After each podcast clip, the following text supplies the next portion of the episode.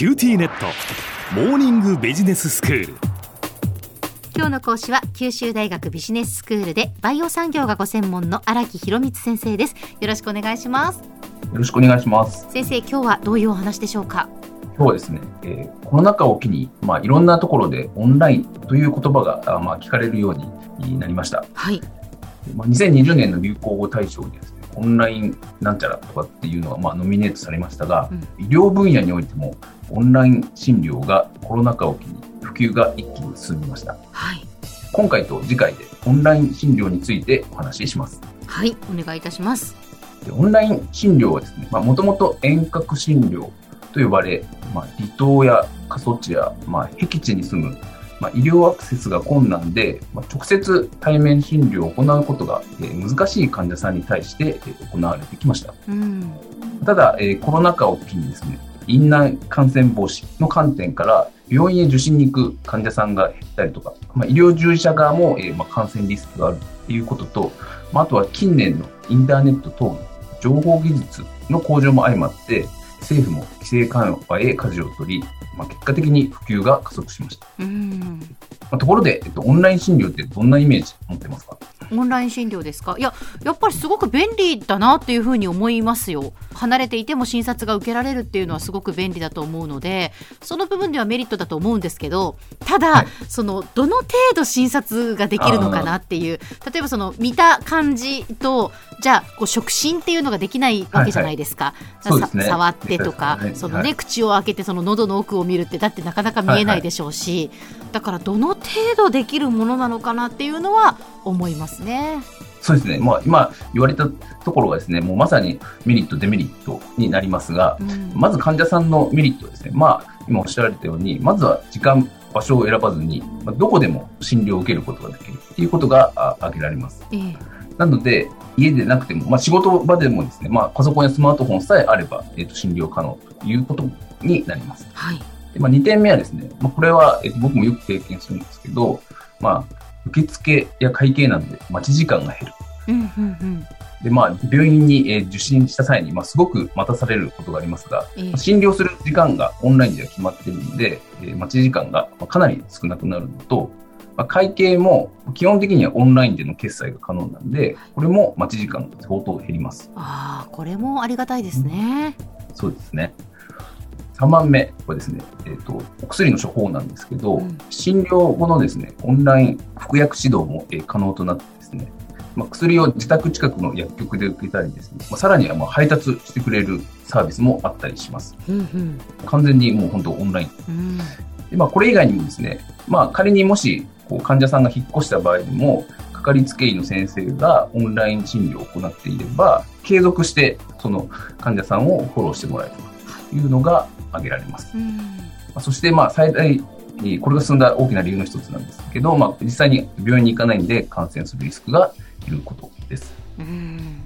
これが、えっと、患者さん側のメリットですね。ええ、でまあ、医療者側のメリットも、まあ、患者さんの側のメリットと似ている部分ですが、あります。一つは、まあ、さっき言ったように、その患者さんが遠方に、えー、引っ越してもですね、まあ、継続的なフォローがあって、病院の先生も、あの患者さんどうなったかなっていうことはですね、まあ、そのオンライン診療が可能になれば、継続して、えっ、と、診察することができるというメリットが、ね、はい、あります。え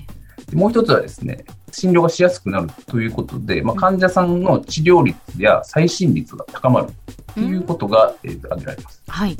なんで、まあ、なかなか病院行くとなると、まあ、例えば、サラリーマンだと、ちょっと午前中有給を取ってとか、うん、その午後から有給を取ってとかっていう形になりがちなんですが、えー、まあ、あの、日中仕事をしていても、その空いた時間にオンライン診療が受けることがなり、まあ、結果、受診回数が高まってくるということになります。はい。まあ、こうするとですね、まあ、医師とのコミュニケーションも増えて、まあ、患者さんも、まあ、あの、特にお年寄りとか、病院の先生と話すだけで、まあ、安心感が増えたりとか。はい。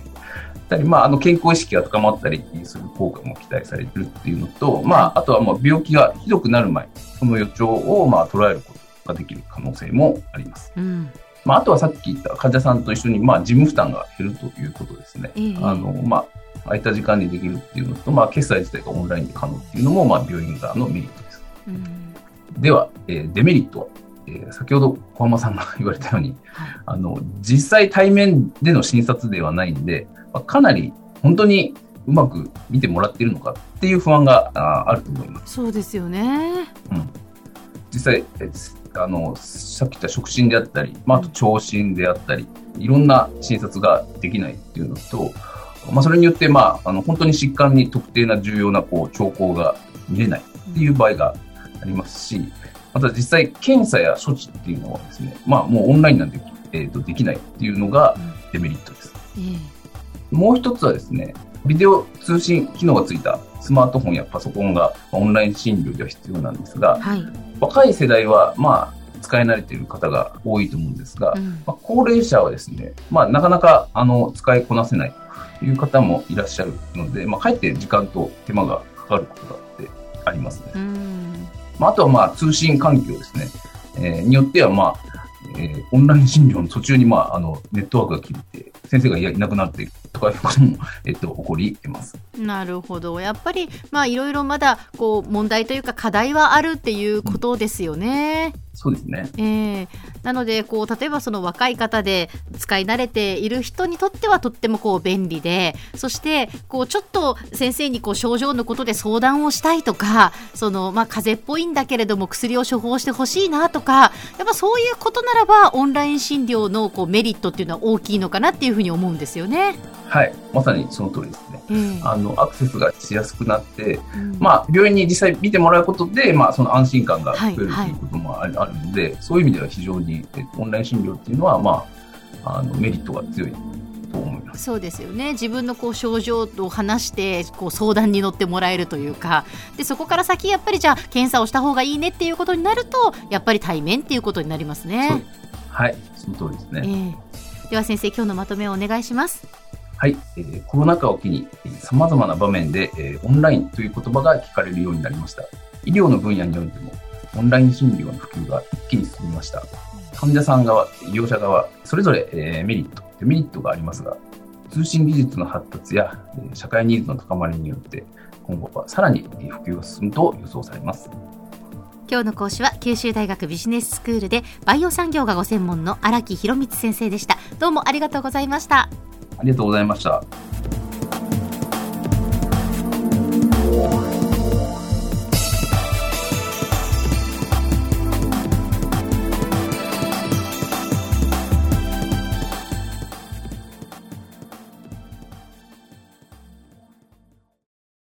QTnet。地下って乗り換えたみたいよ。よくそんなに簡単に乗り換えられるわよね。私もそろそろ乗り換えよっかな。え今の彼3人目じゃなかったっけ？今年だけで。スマホの話なんだけど。乗り換え簡単。格安スマホの QT モバイル